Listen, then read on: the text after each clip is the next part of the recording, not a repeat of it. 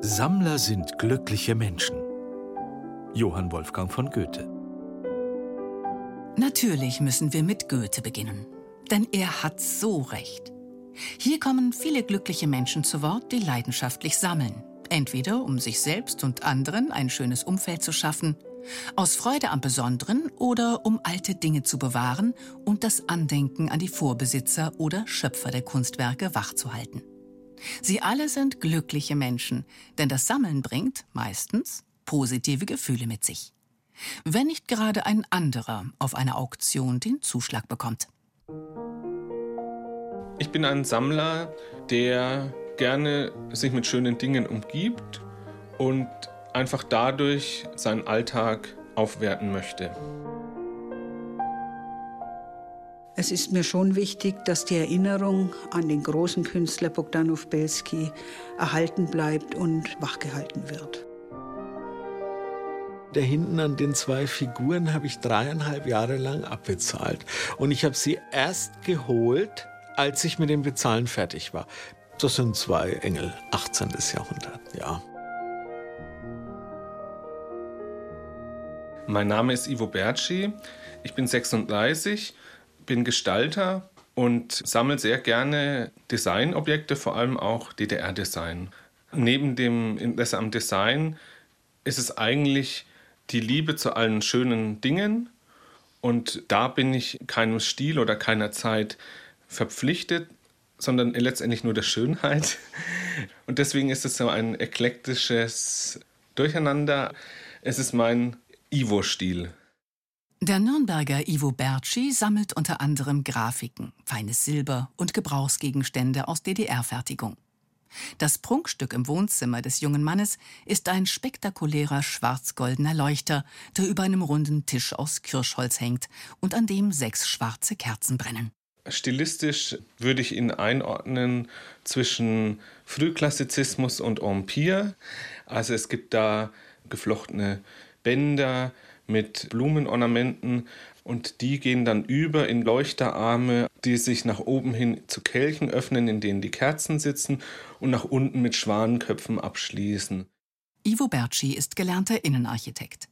Die Vielfalt seiner Sammelstücke wirkt kein bisschen willkürlich, denn der Raum unterliegt einem Farbschema.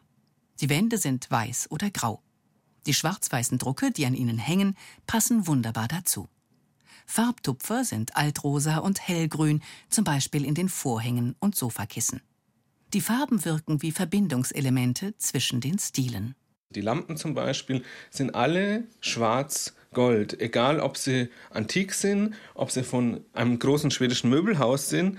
Das ist das eine Merkmal, das allen gleich ist und dadurch entsteht einfach dann in der Kombination eine runde Sache.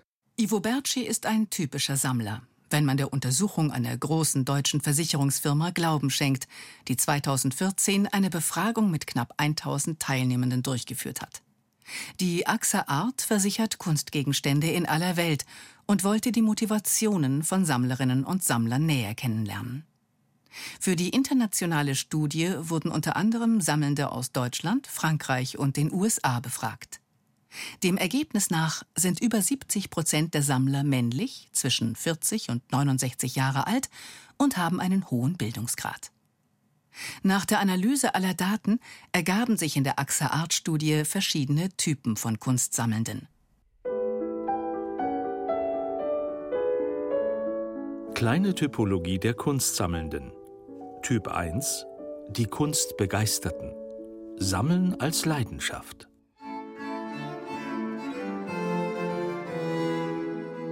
Leidenschaftlich kunstbegeistert waren zu Beginn der Neuzeit die Kirche und der Adel. Sie konnten es sich leisten, Kunstwerke in Auftrag zu geben und zu kaufen. Künstler waren lange den Handwerkern gleichgestellt, und erst im 15. Jahrhundert wuchs das soziale Ansehen der Kunstschaffenden. Ein Kunstmarkt entstand zusammen mit dem Bewusstsein für Künstlerindividuen. Reiche Sammler wollten einen Raphael oder einen Tizian besitzen. Bruegel, Van Dyck, Rubens, Tizian, Gentileschi, Dürer, Giordano. Einen eigenen Galeriebau für seine kostbare Gemäldesammlung leistete sich Lothar Franz von Schönborn. Bamberger Fürstbischof, Erzbischof und Kurfürst von Mainz. Er ließ sich im oberfränkischen Pommersfelden Anfang des 18. Jahrhunderts ein prächtiges Barockschloss bauen, Schloss Weißenstein. Der Galeriebau sollte in direkter Nähe seiner Privatgemächer liegen, damit er sich jederzeit ungestört seine Schätze anschauen konnte. Die Kunstsammlung ist bis heute eine der größten nichtstaatlichen Gemäldesammlungen für alte Meister im deutschsprachigen Raum. Schloss und Galerie sind für die Öffentlichkeit zugänglich. Kostbare Dinge, unter anderem aus Schönborns Zeit, liebt auch der Kunst- und Antiquitätenhändler Christian Eduard Franke Landwehrs aus Bamberg. Ich habe seit 32 Jahren eine Galerie in der Bamberger Altstadt, am Fuße des Domes, und beschäftige mich mit Kunstobjekten des 17. und 18. Jahrhunderts. Meine Aufgabe ist es, ganz schöne Sachen zusammenzutragen und in der Bamberger Altstadt eine Schatztruhe zu bauen. Seltene lyraförmige Skelett-Kaminuhr. Paris 1780. Feine Louis Golddose mit Wenn in Bayreuth die Wagner-Festspiele gefeiert werden, finden in Bamberg die Kunst- und Antiquitätentage statt. Viele Kunstinteressierte schlendern dann durch die Altstadt. Unter ihnen echte Kennerinnen und Kenner, weiß Franke Landwehrs. Sie verkaufen keinem ahnungslosen Touristen ein Möbel für 50.000 Euro. Ausgeschlossen. Nein, der kennt sich sehr gut aus. Der war auf mehreren Messen. Der weiß ganz genau, wie Objekte zu bewerten sind. Und ganz oft kennen die Menschen mich auch von irgendwelchen Messeauftritten. Mir eilt der Ruf voraus, dass ich da gut vernetzt bin. Das ist natürlich eine zentrale Frage in meinem Beruf. Naja, ich netzwerke natürlich, weil ich auf den Messen stehe und viele Menschen treffe. Ich netzwerke natürlich, weil ich in der Weltkunst abgebildet bin. Die Weltkunst ist äh, jeden Monat eigentlich das wichtigste Kunstmagazin im deutschsprachigen Raum und ist die seriöseste Adresse, die wir in Deutschland haben. In den sozialen Medien ist Franke dagegen weniger aktiv. Ich kann am Markt nur anwesend sein und der Rest ergibt sich durch die Stücke. Wenn ich zu progressiv am Markt präsent bin, ist das für meinen Beruf eher schlecht. Ich muss dezent auftreten. Es ist sehr aufdringlich, wenn mit irgendeinem wertvollen Objekt der Markt torpediert wird. Das spricht eher gegen das Objekt. Und die Qualität muss letztlich für sich selbst sprechen. Christian Eduard Franke Landwehrs ist ein freundlicher Mann. Der Kunsthändler lacht immer wieder beglückt auf, wenn er von seinen exquisiten Stücken spricht. Er ist in seinem Element. Wer da als Kunde in seinen Laden oder an seinen Messestand tritt, ist nicht immer zu erkennen.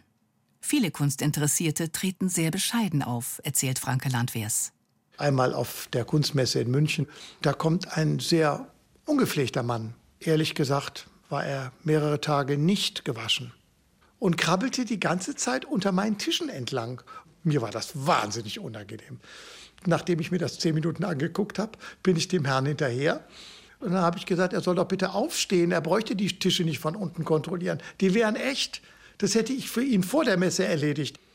Also er hörte überhaupt nicht auf und ich wurde in Anwesenheit dieser ganzen eleganten Eröffnungsgäste der Münchner Kunstmesse, ich wurde immer nervöser und nach einer halben Stunde ließ er endlich von mir und ging weiter und ich war entsetzt von ihm. Und nach zwei Stunden kommt er wieder und hat all die Stücke, unter denen er gekrabbelt ist, gekauft. Und es wurde bezahlt von einem der berühmtesten Familienunternehmen und das hat ein Family Office alles überwiesen. Die ganze Summe innerhalb von 24 Stunden. Ich war sehr erfreut.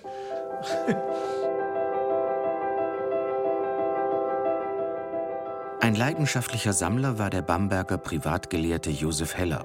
Als er 1849 starb, hinterließ er an die 50.000 Blatt Druckgrafik, Handschriften, Bücher und Münzen. Schwerpunkt seiner Sammlung waren die Werke fränkischer Meister wie Albrecht Dürer und Lukas Kranach. Heute wird seine Sammlung in der Staatsbibliothek in Bamberg gehütet. Die Leiterin der Bibliothek, Bettina Wagner, hat sich intensiv mit Josef Heller und seiner Sammlung befasst. Bemerkenswert ist, ist, dass er sich eben nicht nur für die Abzüge, sondern auch für die Druckplatten interessiert hat, dass er also wirklich an der Herstellungstechnik da Interesse hatte. Und da ist das absolute Highlight bei uns im Bestand eine Eisenplatte Dürers, die Christus am Ölberg zeigt, die Dürer also eigenhändig hergestellt hat. Heller sammelte systematisch, erzählt Bettina Wagner. Er wollte sich einen Gesamtüberblick über das Werk von Dürer und Kranach verschaffen. Und die Zeit war günstig für Sammler. Anfang des 19. Jahrhunderts war der Kunstmarkt regelrecht überschwemmt mit wertvollen Objekten. Nach den napoleonischen Kriegen wurde mit der Säkularisation die Klöster aufgelöst und viele Kunstschätze verschleudert. Josef Heller recherchierte akribisch, wo was zu haben ist. Davon zeugt seine Korrespondenz. Über 4500 seiner Briefe werden in der Staatsbibliothek aufbewahrt. Er hat sich im Laufe der Jahre ein riesiges Netz an Korrespondenten aufgebaut. Das war im Wesentlichen der deutschsprachige Bereich. In Norddeutschland gab es Sammler, in Österreich, er war in Wien, er war in Norditalien, in Venedig, da hat er auch einiges an Blättern gekauft. Man kann sich also vorstellen, er saß jeden Tag ein paar Stunden am Schreibtisch und hat Briefe geschrieben, die dann sein Sekretär ins Reine geschrieben und weggeschickt hat. Er hat dann in seinen Publikationen dazu aufgerufen, dass man ihm Stücke anbieten soll. Er war Teil dieses größeren Netzwerks der Kunstsammler, der historisch Interessierten in Deutschland. Das war ja auch ein überschaubarer Kreis damals noch. Da waren wirklich enge persönliche Kontakte das Ausschlaggebende.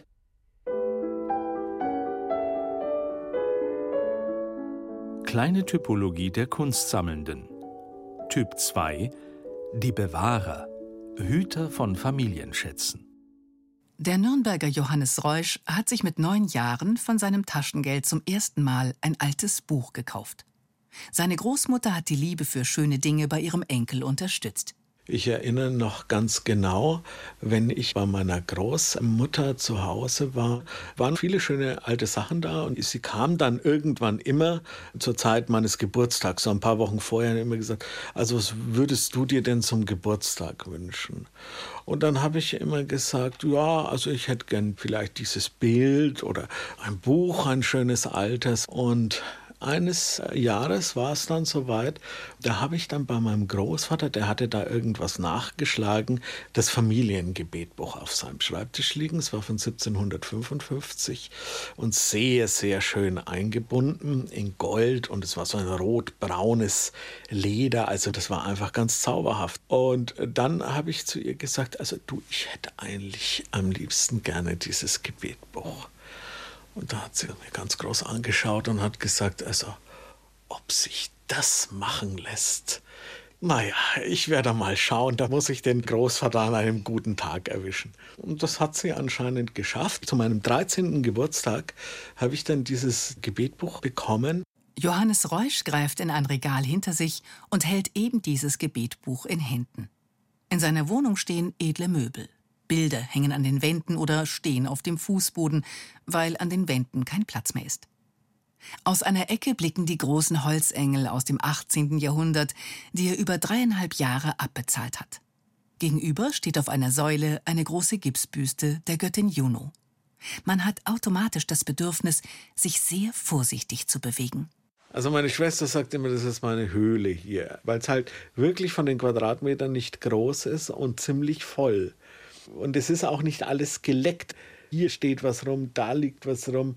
Aber ich wohne hier ja. Ich bin ja nicht in einem Museum. Bei einer Auktion hat Johannes Reusch zuletzt ein Biedermeier-Sofa ersteigert. Auktionen sind auch ideal zum Netzwerken, erzählt Reusch. Man kommt mit Gleichgesinnten zusammen, unterhält sich und tauscht Wissen und Erfahrungen aus. Er schätzt den persönlichen Kontakt sehr. Eher zurückhaltend ist der Sammler bei Auktionen auf Internetplattformen. Es ist halt so, ich schaue es mir immer gern vorher an. Sowas kann ich eben da nicht. Und deswegen ist das Ganze für mich ähm, ein bisschen kritisch, muss ich sagen. Ich ähm, habe auch tatsächlich schon mal was gekauft, was ich dann als nicht echt herausgestellt hat. Und das schreckt dann ein bisschen ab. Der Sammler von Zeugnissen unserer Kultur muss sich bewusst sein, dass er nicht so sehr Besitzer als vielmehr Treuhänder ist. Und er muss die Kunstwerke von einer Generation zur nächsten weitergeben, ohne dass sie dabei zu Schaden kommen. Otto Schäfer, Sammler.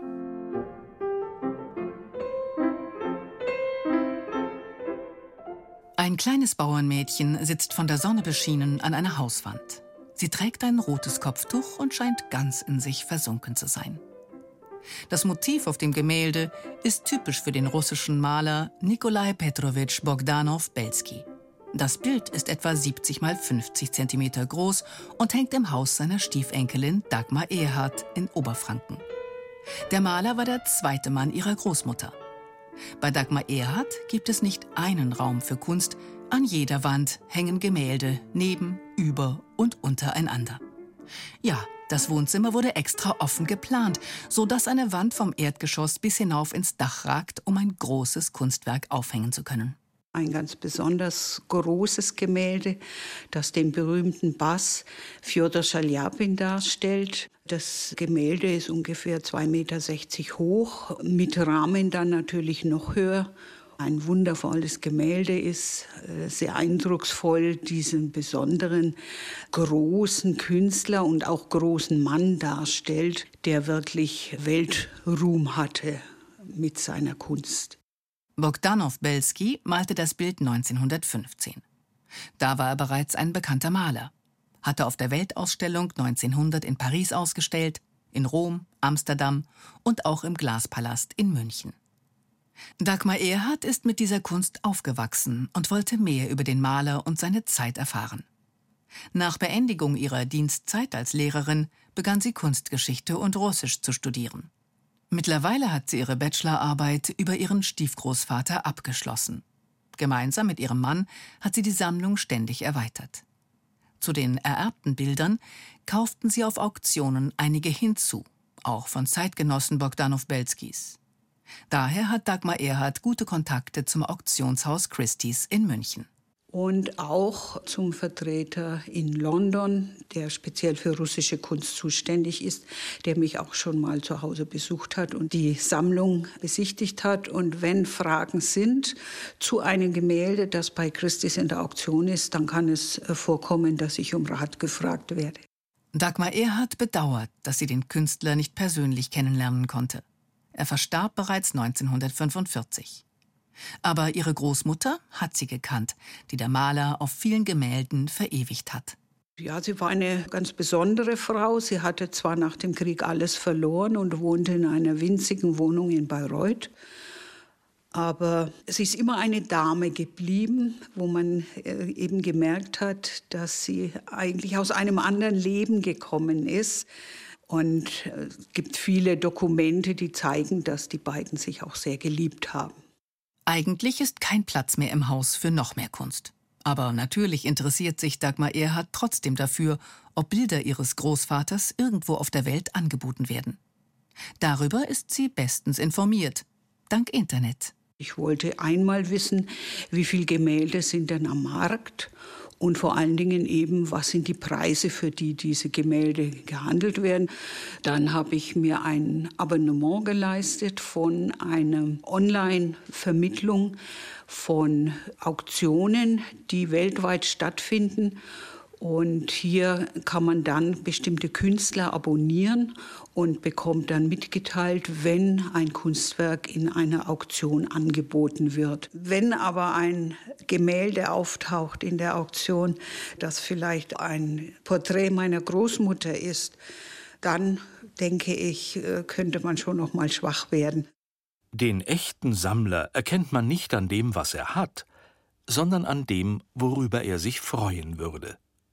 Marc Chagall. Dagmar Erhard würde die Bilder Bogdanow Belskis später gerne der Öffentlichkeit zugänglich machen. Und sie überlegt, welches Museum ihre Schätze wohl auch angemessen präsentieren würde.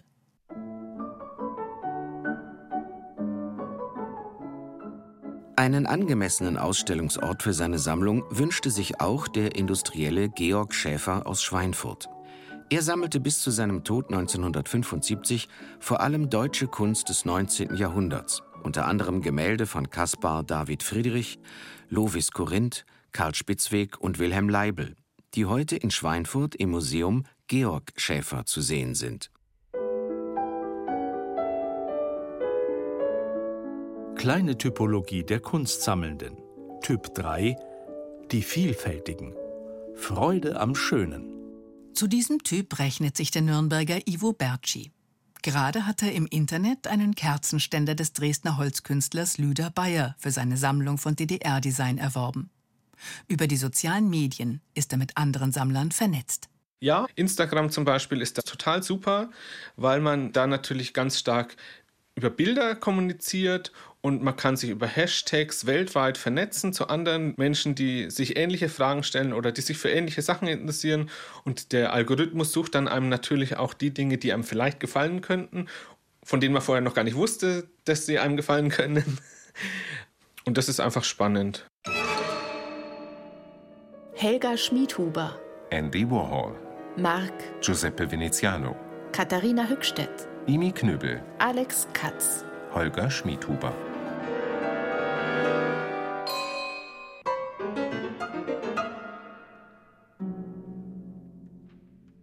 Instagram und Co. sind auch für die Galeristin Angela Kohlrusch wichtig. Sie betreibt seit 2020 die Galerie AOA 87 für zeitgenössische Kunst in Bamberg. Die gelernte Wirtschaftsingenieurin stammt aus einer Sammlerfamilie in Kulmbach. Ihr Vater hat sie schon früh auf Kunstmessen und in Galerien mitgenommen, erzählt die lebhafte junge Frau. Sie will Kunstschaffende mit Sammlerinnen und Sammlern zusammenbringen. Manchmal geschieht das auf Umwegen. Im vergangenen Jahr hatten wir hier die Ausstellung Die Stummen und die Schreienden mit Cornelia Schleimer und Margarete Adler. Da hing ein wunderbares Werk namens Die Tropenfrau, zwei Monate hier in der Galerie. Ich habe das Werk dann äh, für die Art Miami angemeldet. Wir sind dann nach Miami geflogen, haben es da ausgestellt und dann wurde eine Sammlerin auf das Werk aufmerksam über den Hashtag Art Miami tatsächlich, schrieb uns dann über die sozialen Medien an und diese Sammlerin kam aus Würzburg.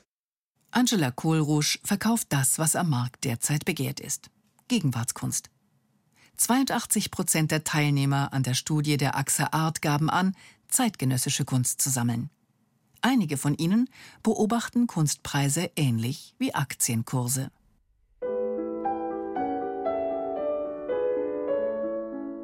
Kleine Typologie der Kunstsammelnden. Typ 4 die Investoren. Kunst als Geldanlage. Jedes Jahr veröffentlicht die Wirtschaftszeitung Kapital den Kunstkompass, eine Rangfolge der weltweit gefragtesten Künstler der Gegenwart. Auf Platz 1 steht zum 18. Mal Gerhard Richter. Zum ersten Mal unter die Top 10 kam beim letzten Ranking der Künstler Imi Knöbel. Seine Werke hingen auch schon in der Galerie von Angela Kohlrusch. Sie ist stolz darauf, neben etablierten Kunstschaffenden auch junge Talente zum ersten Mal auszustellen. Das ist auch ein bisschen bezeichnend für mein Programm. Wir haben hier zum einen Cornelia Schleimer, eine der größten Porträtmalerinnen Deutschlands, in der Kombination eben mit Margarete Adler, einer ganz jungen Berliner Bildhauerin. Ich stelle damit einfach sicher, dass berühmte Namen auch als Zugpferd dienen, um so eben auch den Eintritt für junge Künstler in den Kunstmarkt zu ermöglichen. Bei Ausstellungseröffnung treffen dann Künstler und Sammler zusammen. Angela Kohlrusch organisiert auch Atelierbesuche, um einen engeren Kontakt zu ermöglichen. Spannend ist, dass relativ viele junge Sammlerinnen und Sammler auf mich zukommen, die noch relativ am Anfang ihrer Sammlung stehen. Das macht mir besonders viel Spaß. Was auch wichtig ist unter den jungen Sammlern, es wird schon gefragt, ist das was, auch im Hinblick auf Kunstinvestments. Das ist häufig ein wichtiger Aspekt. Aber darüber hinaus werden auch emotionale Entscheidungen getroffen. Dann sage ich immer, gefällt es dir oder gefällt es dir nicht? Du solltest vielleicht danach gehen und dann wird auch ähm, gerne zugegriffen. Sammler sind Leute, die Seltenes zusammentragen, in der Hoffnung, dass es noch seltener wird. Autor unbekannt.